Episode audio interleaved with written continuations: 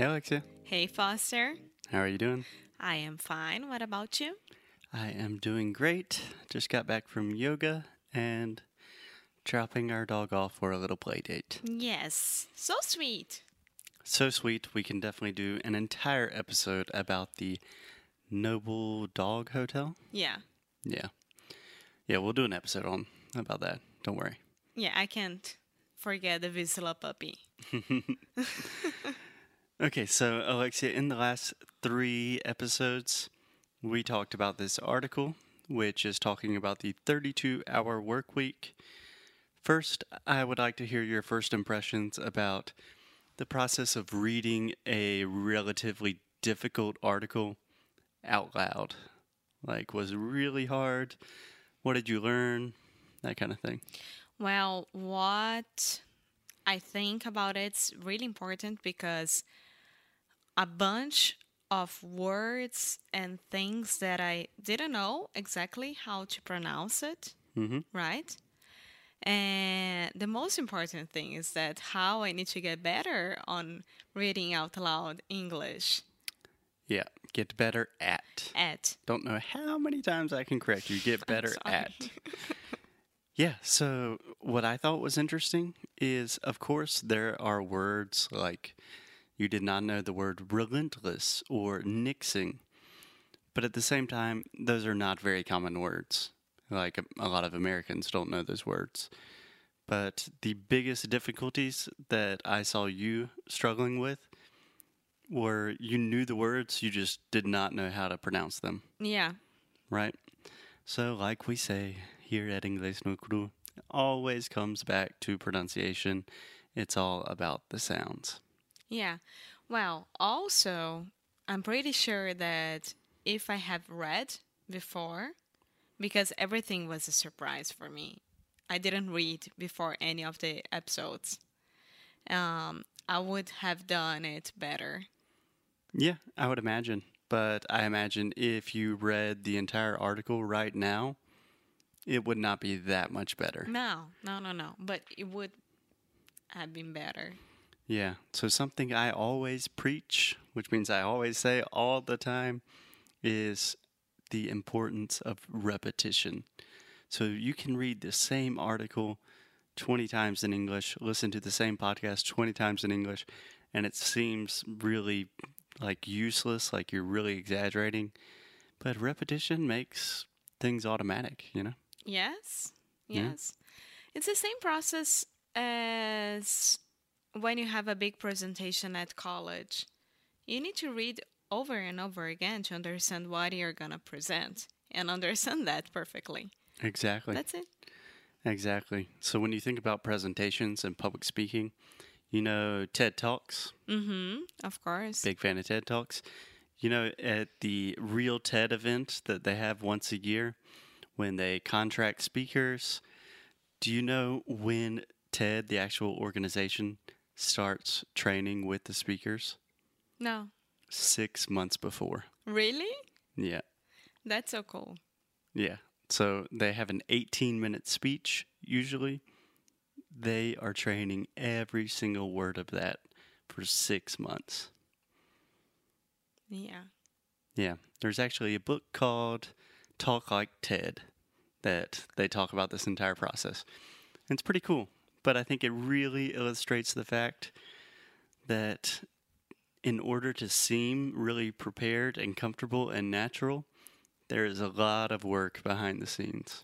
I think for me, the most important is to understand exactly what you are reading or presenting or anything like that. Just like the script that we always say to people that they need to know exactly um, some scripts, like where are you from? What do you do? Things like that. You really need to understand that to be good at it. Right. So, how would you apply that to reading? To reading read- out loud?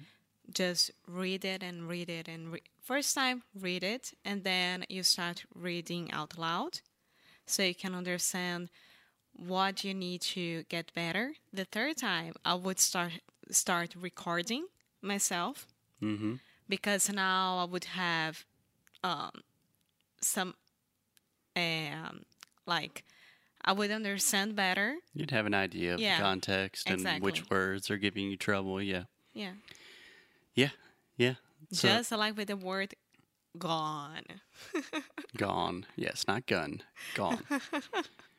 yeah. So just some advice for reading to improve your English because generally at Inglés no Cru, we do not focus on reading at all. And we do this very intentionally because everyone knows the way we write in English has nothing to do with the way we speak. But reading can be a very effective tool, especially if you like to read. Yeah. So, what I would recommend if you are just trying to start reading in English, even if you already know a lot of English, is start with something short, like an article or a short book, short story, a blog post, and something you are already familiar with, you are already interested in. So, Alexia, let's use you as an example. What is something that you're interested in recently? Ah. Um facial creams. Yes. yes. So just a little um, behind the scenes in Inglés no Cru. We are currently staying at my brother's house, taking care of his dog, while they're on their honeymoon. And my brother's now wife, my sister in law, has a lot of facial creams. and Alexia is very happy about that. and I hope they don't listen to this podcast. I'm searching all about it, and they are non. non uh, all of them are non. GMO. No, no, no, no. They don't test on animals. Yeah, they're not tested on animals. Yeah. Yeah. Okay. Cru- cru- cruelty. Cruelty free. Yeah, cruelty free. Yeah, yeah. So if I were you, I imagine you are probably already doing this in Portuguese, maybe in English as well. No, in English. Okay, so find someone that is writing good, intelligent articles. It could be a blogger, a journalist, whatever, and find a really cool article about facial cream and then read it. You don't have to read it out loud first, just become familiar with the context. And then if you need to, like, if you have specific vocabulary that you have no idea what exfoliation means or something, you can look that up and then do exactly what you said. Start recording.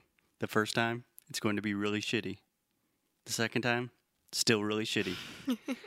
and then you take a break, and then by the 10th time, you can just read that like you would read something in Portuguese. Like a pro. Yeah, yeah. Yeah. Yeah. Okay.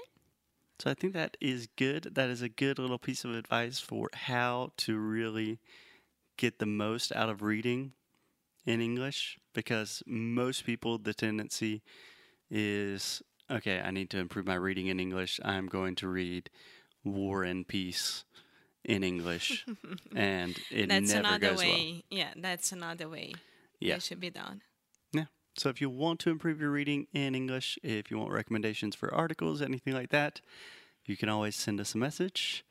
And yeah, we will continue talking about the 32 hour work week in just a minute. Yes. Okay. Bye bye. Bye.